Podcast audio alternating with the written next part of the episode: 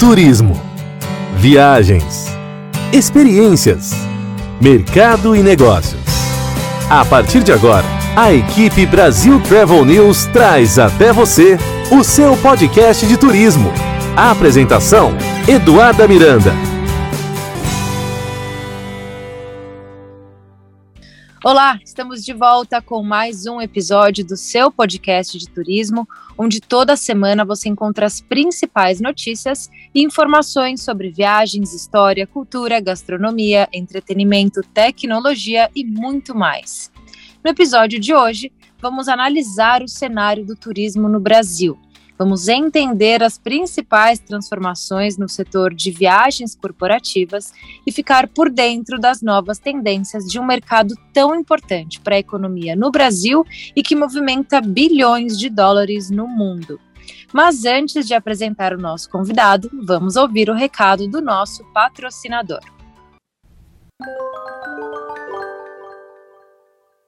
Sustentabilidade é mais que a palavra do futuro, é o agora o Grupo Accor se uniu à iniciativa The Pathway to Net Positive Hospitality, que visa desenvolver uma ferramenta global acessível voltada para a sustentabilidade e avança na sua luta por soluções que transformam o mundo.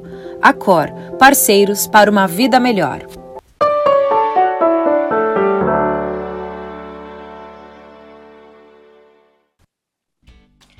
Obrigada, Cor, por sempre apresentar projetos de sustentabilidade, inclusão e diversidade que realmente fazem a diferença no mundo. Vamos começar então. O nosso convidado nasceu em Salvador e é formado em Economia pela Universidade Católica de Salvador. Em 1994, começou a trabalhar no grupo Contic, uma das principais empresas do setor, onde ele teve a chance de passar por todas as áreas e ainda desenvolver os projetos de expansão do grupo. Ele é o co-CEO do grupo Contic. Para quem não conhece, Contic está entre as principais TMCs, que são as Travel Management Company do Brasil. E para contar mais sobre a Contic e nos ajudar a analisar o atual cenário do turismo, eu convido Fernando Vasconcelos. Fernando, seja bem-vindo ao seu podcast de turismo.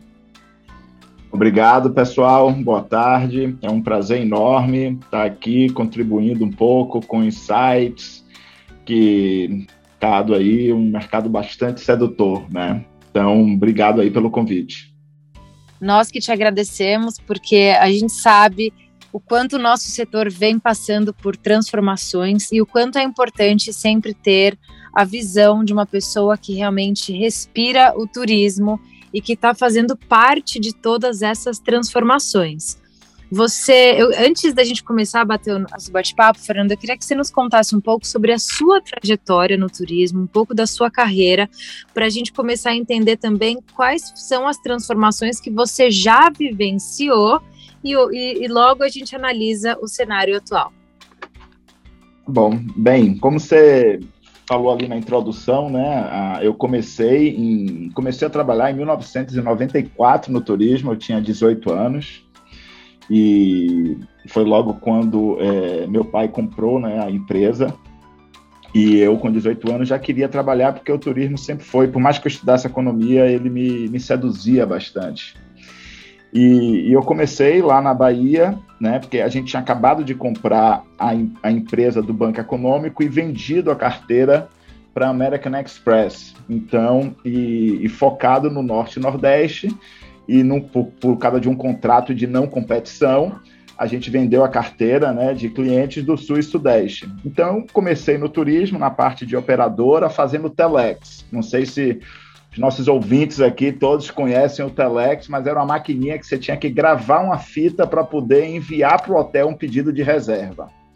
É, então comecei é, por aí fazendo Telex e logo realmente me encantei aí pela possibilidade né, da gente poder vender sonhos, né? Vender sonhos, seja sonhos de lazer ou sonhos de um negócio, de uma solução bem feita, mas você vende um desejo, você vende um sonho. Então, eu já participei dessa questão né, de uma fusão e aquisição e venda, mais como espectador né, nesse momento, mas fui passando por diversas áreas, né? A área de atendimento, atendimento à empresa, atendimento ao público de lazer, a parte do financeiro, até que 2001, né? Eu já estava formado, é, acabou o contrato de não competição e eu vim para São Paulo para poder abrir a empresa, é, reabrir a empresa em São Paulo e no Rio de Janeiro. E aí cheguei aqui com meus 25 anos de idade, é, sozinho, literalmente, procurando uma sala e abri a empresa e tracei um pouco do plano, né? Eu falei, gente, não sou ninguém aqui, né? Então, é, preciso, a Conti que era muito forte no Norte e Nordeste, mas não sou ninguém aqui, o que é que eu... Já, já existia empresas globais naquele momento aqui, né? É, uns gigantes globais. Eu falei, como é que eu posso me destacar aqui, né, de alguma coisa?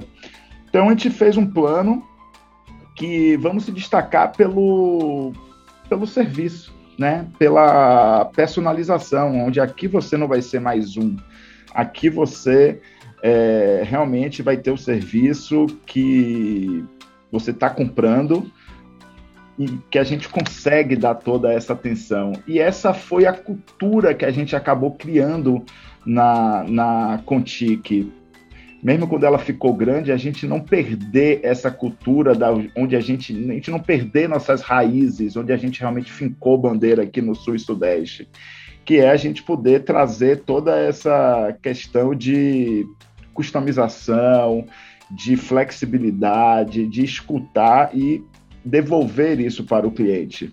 Atrelado a isso também, a gente entendeu que tecnologia era muito importante. Então, a gente também traçou um, um, um, um, uma regra de negócio muito pautada em tecnologia. Então, fomos a primeira empresa a lançar um self-book no mercado, quando as pessoas ainda não tinham, ainda era offline, mesmo as globais. Isso já estava acontecendo no, lá fora, né, no, no exterior, principalmente ali no hemisfério norte, entre ali na Europa nos Estados Unidos, e a gente trouxe aqui para o Brasil é, desenvolvido aqui pela gente, então, é, essa parte de tecnologia. Então, toda a nossa história foi, faltar, foi pautada em tecnologia e atendimento.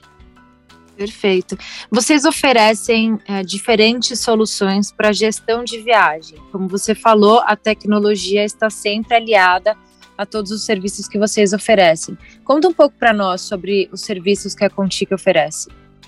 Bem, a, a Contic, né, está falando aqui da Contic corporativa, né? A gente tem um grupo, né, o grupo Contic, onde a gente tem diversas empresas, a gente atua no, no ramo, só fazendo um breve histórico aqui, no ramo de agências de viagens online, varejo, como Zupa, Travel Tech, a primeira Travel Tech do Brasil, lançada em 2017, que é o Contrip, onde ninguém ainda se falava de Travel Tech.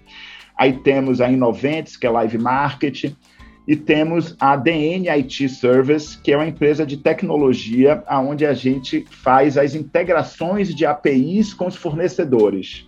E dentro da DN, a gente tem o Gover, que é a nossa agência de self-booking. Então, falando aí, dando um zoom, indo para o assunto de Contique, o que é que a gente oferece para os nossos clientes? A gente oferece uma tecnologia, a gente usa antes de falar da nossa tecnologia, a gente usa todas as tecnologias, porque a gente entende que a gente não pode restringir o cliente caso ele queira um self-booking X, um self-booking Y. A gente oferece também, mas quando o cliente opta pelo nosso self-booking, a gente consegue trazer uma customização para ele, uma velocidade muito mais rápida de customização. Por quê? Porque a gente é o, é o, dono do nosso pipeline de desenvolvimento. Então, eu consigo negociar internamente sem precisar negociar com um terceiro. Então, a gente traz na nossa, no nosso escopo de serviço uma tecnologia bastante customizada, para os nossos clientes e a gente traz também um atendimento que a gente chama de high touch, que é principalmente para o pessoal do, do VIP, do internacional, que o internacional, mesmo com a tecnologia de ponta, a gente acredita que ainda é necessário é, de um consultor que consiga waivers, é, que consiga quebra de mínimo stay, que são regras tarifárias que fazem com que aquele bilhete possa ser reduzido. Atrelado a isso também, tem muitas integrações com RP de clientes, com SAP, com Oracle, com diversos RPs, que é para a gente poder ter a jornada dele end-to-end é, auditada.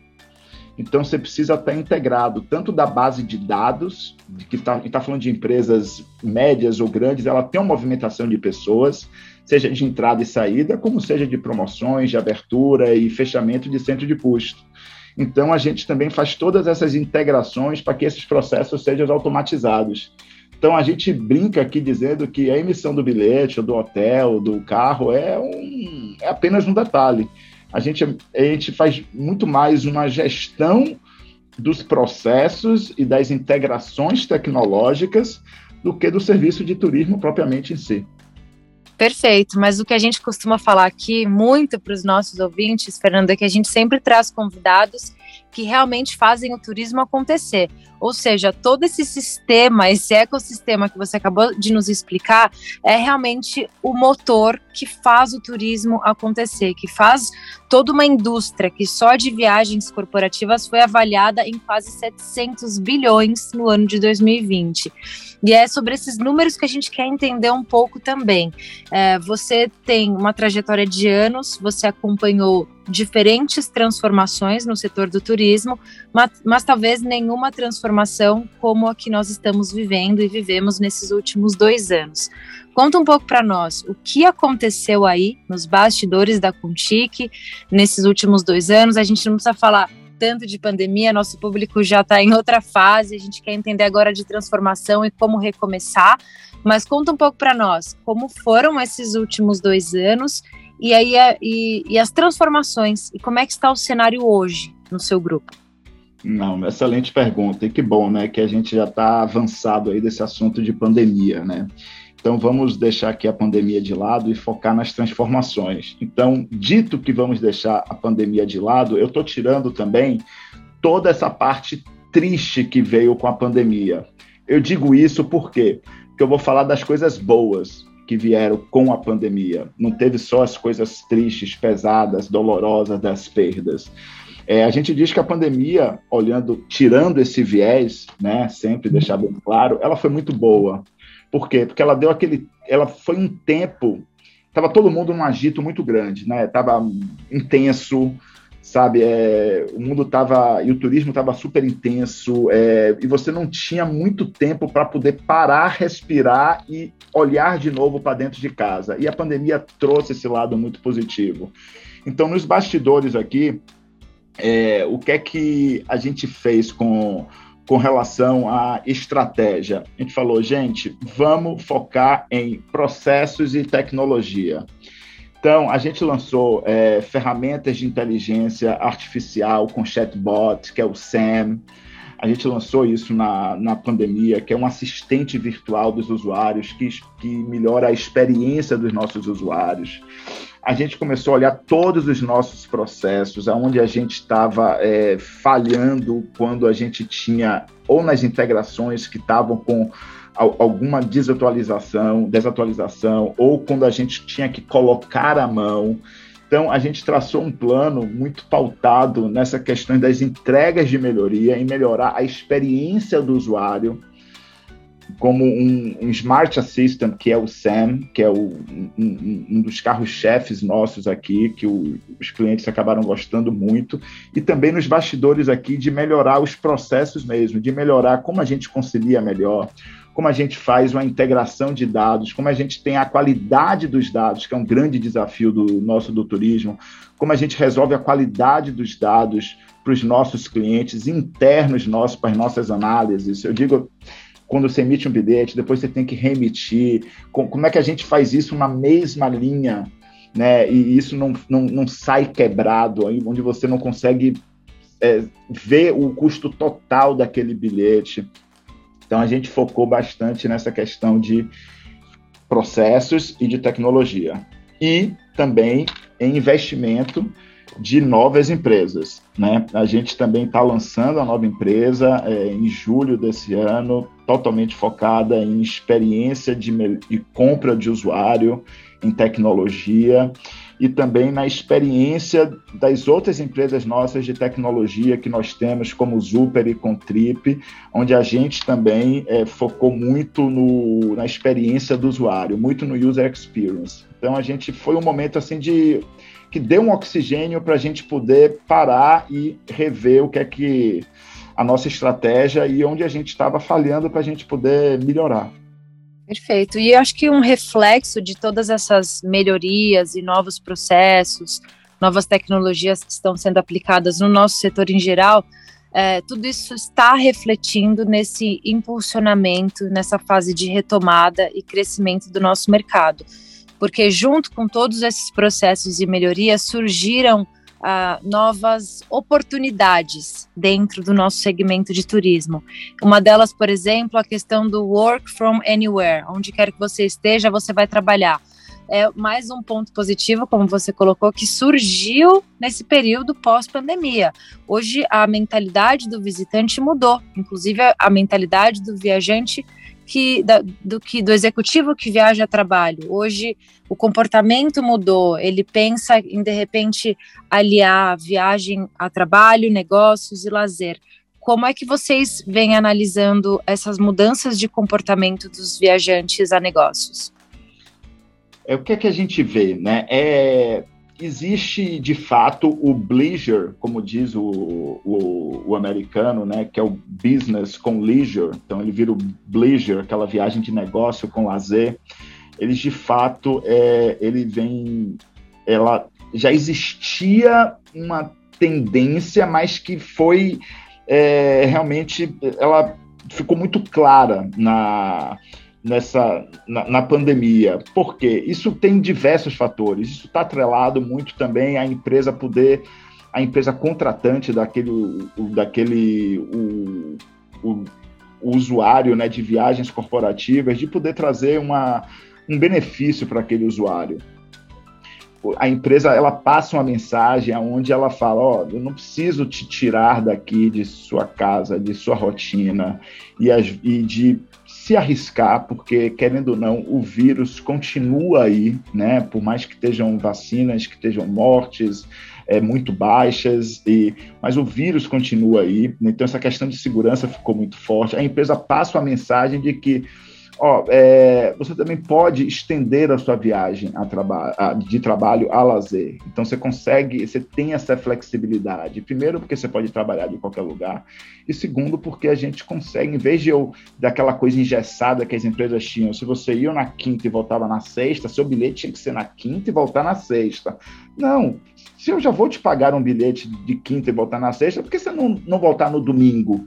Ou na segunda de manhã, não tem problema nenhum. O hotel, obviamente, no final de semana fica com você, mas é o bilhete aéreo, já tenho que te pagar, então existe essa, essa flexibilidade. Então isso realmente cresceu bastante. Atrelada a isso também, a gente vê uma mudança de comportamento muito grande, onde as viagens de negócio estão tem um share muito grande agora de faixa etária, do pessoal ali até os 35 anos, aonde tem uma sede muito maior de conhecer lugares, de poder ainda ficar em, em, em lugares onde ainda não tem uma, talvez uma família estabelecida, ou mesmo por ter, mas por ser mais jovens, ainda tem aquela vontade de conhecer aquela cidade que não teve oportunidade. Então, atrelado a essa mudança um pouco aí do range de, de faixa etária de viagens, é, de pessoas fazendo negócios e a flexibilidade que as empresas trazem isso como benefício, o Bleacher realmente ficou é, bastante evidente é, durante e agora logo após nessa pandemia. Perfeito. É realmente muito curioso quando a gente analisa essa mudança de comportamento, porque é um fenômeno que não está acontecendo somente aí no Brasil. Aqui nos Estados Unidos a gente vê que o híbrido chegou para ficar. Uh, essa questão da confiança no seu colaborador triplicou. Hoje você, a gente nota que eles analisam muito mais a questão da produtividade do que a presença. Óbvio que o networking segue e sempre será fundamental. O face-to-face -face, que a gente fala aqui sempre será fundamental. No entanto, por que não dar essa liberdade para os colaboradores, como você muito bem colocou? Uh, outro ponto positivo que a gente pode destacar é que só no começo desse ano o setor de viagens corporativas ele já apresentou um bom número, um faturamento de 472 milhões de reais. Obviamente, inferior ao mesmo período, janeiro de 2019, no entanto, é um número bom. Ah, falando em futuro, que outras boas notícias você acredita que nós podemos esperar em relação ao setor de viagens corporativas? Eu acho que, olhando para o futuro, eu acho que as grandes boas notícias do, do setor de viagens, ela vem muito pautada na experiência do usuário em, em tecnologias. Certo? É, Existem apps hoje de companhias aéreas, os apps ficaram mais robustos para você poder fazer o seu check-in antecipado, né? Onde você coloca toda a sua documentação e você, de fato, aquilo ali é, pela, pela, pela cuidado que as empresas estavam tendo com seus próprios usuários, de não ter muito contato com eles na hora da experiência do, do check-in. É, você com o Verifly de companhias aéreas e outros apps, você consegue, através daquilo ali, você passar pela segurança, você consegue passar, sabe, pelo, pelo ponto de, de, de controle de uma forma muito rápida. Eu acho que a tecnologia eu bato muito em tecnologia porque de fato ela vem aí olhando para frente para poder é, trazer né, essas boas novidades. Outras coisas também é existe hoje também bastante aplicativo de segurança, né, onde as empresas elas conseguem de fato saber onde estão seus usuários, saber o que está acontecendo naquele país em termos de de acontecer qualquer coisa naquele desastre ambiental ou atentados ou qualquer coisa, o usuário ele consegue rapidamente apertar um botão e dizer que se ele está seguro ou não. A gente consegue o tracking desse usuário, saber onde ele está, entrar em contato com eles. Então, é, essa também são novidades interessantes na questão de segurança do usuário. Né? Empresas têm muito compliance e eles precisam de é, cada vez mais a pandemia trouxe essa questão de, de segurança. Outra coisa que eu vejo também bastante interessante aí, que é um desafio do turismo, mas eu vejo aí bastante, é, é, bastante empresa tentando é, trazer mais clareza, que é na fragmentação de tarifas. Né? Isso cai também. As tarifas elas estão espalhadas aí em milhões de canais diferentes. Então, e o usuário às vezes fica perdido onde ele comprar. Então, isso também é uma tendência muito é, forte em consolidadores de, de, mostrar onde estão todas essas tarifas e você ter liberdade de você comprar. Eu acho que todas essas, essas tecnologias elas trazem é, facilidades para o usuário. Né? Eu, eu acredito muito nisso. É, e é um ponto que eu sempre observo muito também, inclusive nas minhas viagens, essa questão do, do touch e da tecnologia. Hoje a gente faz uma viagem que a gente tem praticamente contato zero com qualquer outra pessoa se estivermos adaptados às novas tecnologias.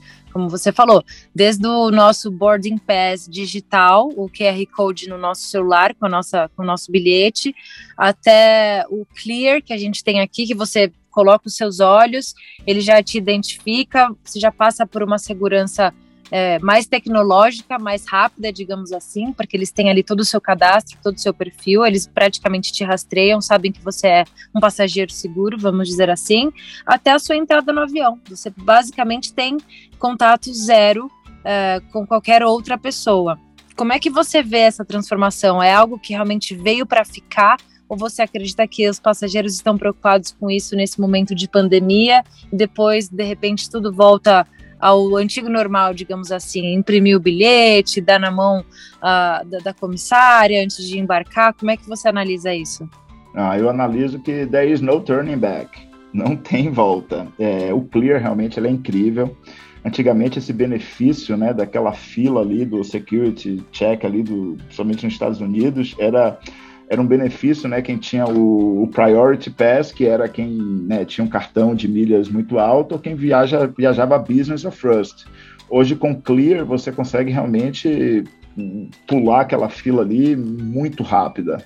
Né? Então, eu, eu acho que essas tecnologias de fato vieram para ficar. Eu não vejo a menor possibilidade de a gente voltar para o papel impresso, até porque é uma das tendências muito grandes. É...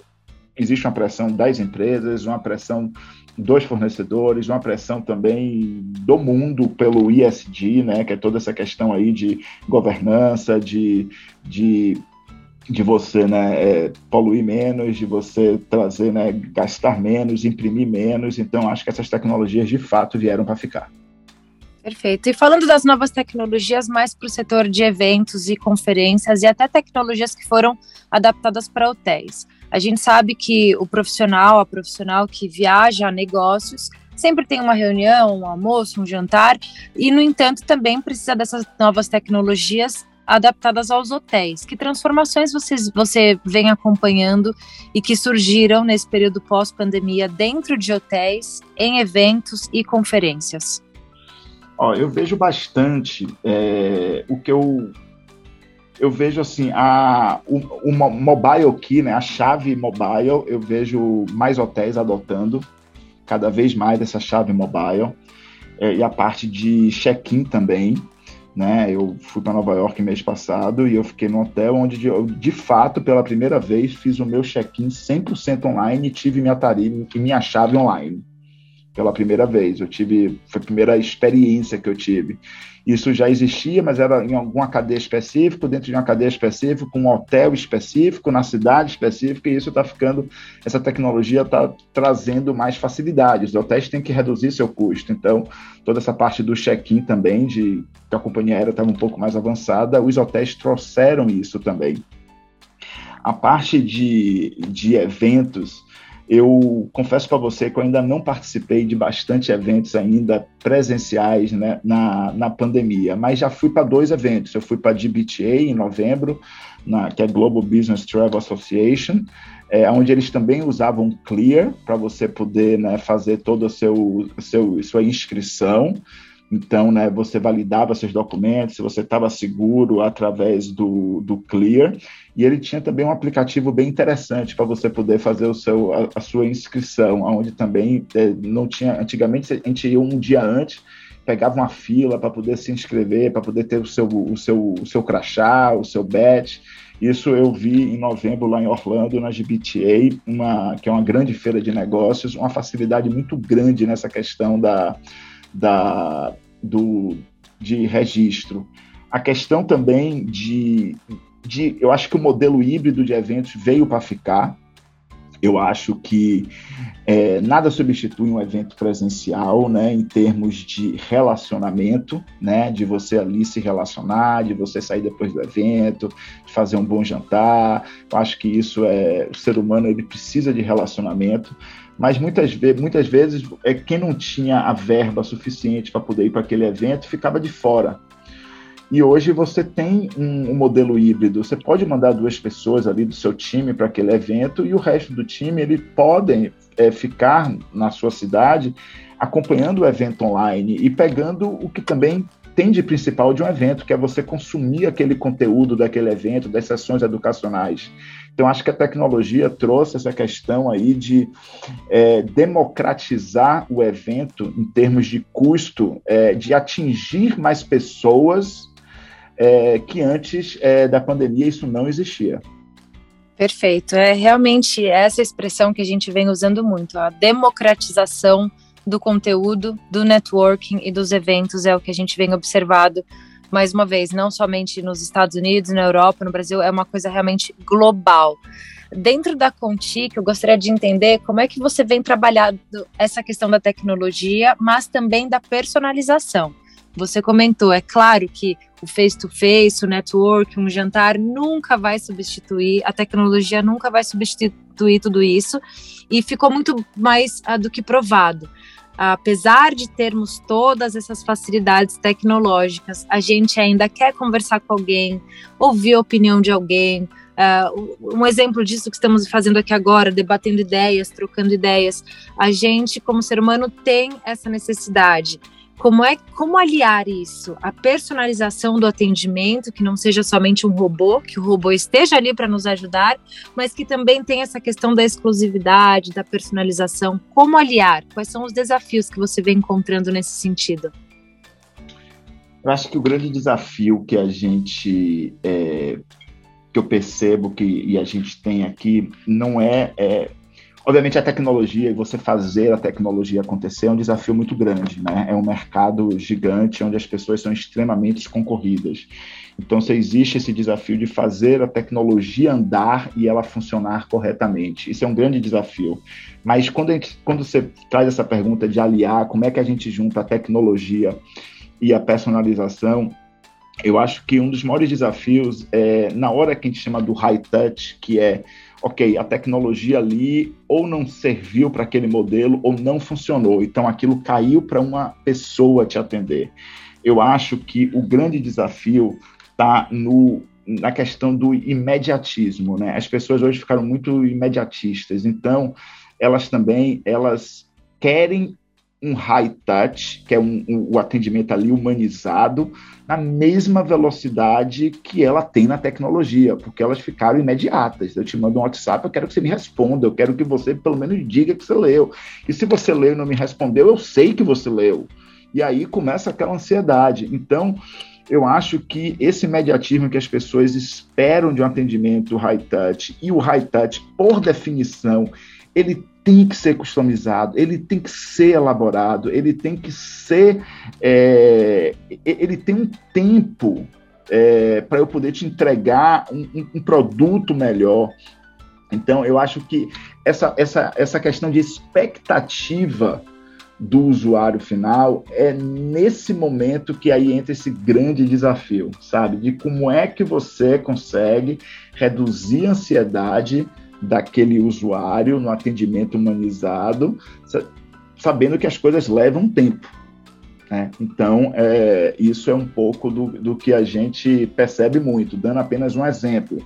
Por exemplo, com a, toda essa pandemia, uma remarcação de um bilhete aéreo que a gente fazia, não sei, em 10 minutos, começou a durar duas horas, duas horas e meia, porque trouxe muita remarcação. As pessoas não conseguiam entender isso sabe? Então, como é que a gente consegue é, comunicar isso de uma forma melhor e cuidar de nossas pessoas também, porque recebe uma pressão muito grande. Então, a gente tem que. É, é, esse é um, é um desafio que a gente estuda com bastante carinho, porque precisa aí de outros fatores para poder resolver que não só um que não só treinamento de como atender o cliente se resolve precisa também educar o cliente a a entender que existe um, um outro lado ali que depende de toda uma cadeia para te trazer um retorno. Perfeito, acho que você definiu muito bem, porque é isso que a gente vem notando em outros âmbitos do turismo também. Educar novamente esse cliente, educar novamente o turista e, sobretudo, mostrar que a paciência, é, que, que, é melhor você ter paciência, porque aí sim você vai encontrar um serviço mais exclusivo e personalizado. Porque se você não tem paciência, você vai lidar com, com um robô, automaticamente você não terá um serviço exclusivo e personalizado. A gente traz isso principalmente ah, quando a gente fala de higienização de ambientes, por exemplo. A gente tem um grande exemplo aqui, os parques da Disney. Hoje, tudo mudou. Você tem que aguardar para entrar num brinquedo, vai limpar para que você possa sentar ali com segurança. E eu notei realmente no, lá atrás, hoje acho que já está bem menos, as pessoas muito ansiosas com essa questão do aguardar, aguardar. E assim, estamos aguardando por nossa segurança. Então, eu acho que, ah. que essa é a mensagem para todos os âmbitos, porque hoje a gente tem que aguardar. Ainda passamos por um momento muito delicado, ainda estamos vivendo numa pandemia. A forma de viajar também vem passando por adaptações diárias no mundo, protocolos criados, protocolos desfeitos, e assim a gente vai reaprendendo a viajar, não é mesmo? Com certeza. É, esse aprendizado aí, né, esse reaprendizado do, da viagem, todos os protocolos e que mudam a, ah, constantemente e, e todas as tecnologias que facilitaram esse protocolo, elas facilitam para uma determinada faixa etária. Eu fiz uma viagem para Portugal onde eu eu eu estava ali na fila e eu vi dois senhores de idade, né, bem de idade, onde eles não tinham o, o, os questionários respondidos. E eles não iam embarcar, não iam embarcar. Então, saí da fila ali, fui lá para o fundo da fila de novo com eles, e, e junto com, com um amigo meu que estava, e a gente foi, cada um pegou um, um, cada um no seu celular, foi respondendo para eles, para poder é, ele responder o questionário, aquele questionário da Anvisa, para ele poder embarcar. Entendeu? Então, é, às vezes existe também essa questão da faixa etária, da dificuldade de tecnologia e da informação, que aí precisa ser no atendimento humanizado, levar esse passageiro no colo para que ele não sofra e às vezes não embarque. E aí a coisa complica cada vez mais.